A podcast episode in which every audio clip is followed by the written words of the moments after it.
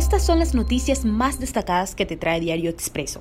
Aumento de contagios y muertes por COVID-19 en Guayaquil, los efectos del feriado de carnaval. Desde este 22 de marzo rigen nuevas restricciones en Guayaquil por el feriado de Semana Santa. El promedio de muertes al día por el virus subió de 11 a 17. En el segundo mes del año se perdieron en Ecuador 84 mil plazas formales de empleo. Según el INEC, en febrero la tasa de desempleo se mantuvo en un 5,7%, pero el índice de trabajo adecuado y el subempleo se sigue deteriorando.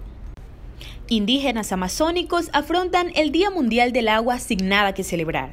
El Día Mundial del Agua se celebra cada 22 de marzo para concienciar sobre la creciente escasez de este recurso y la necesidad de buscar medidas para abordarla. Por su parte, la ONU alerta del peligro de la mercantilización del agua en su Día Mundial. El agua es un oro azul al que no tienen acceso 2.200 millones de personas en todo el mundo.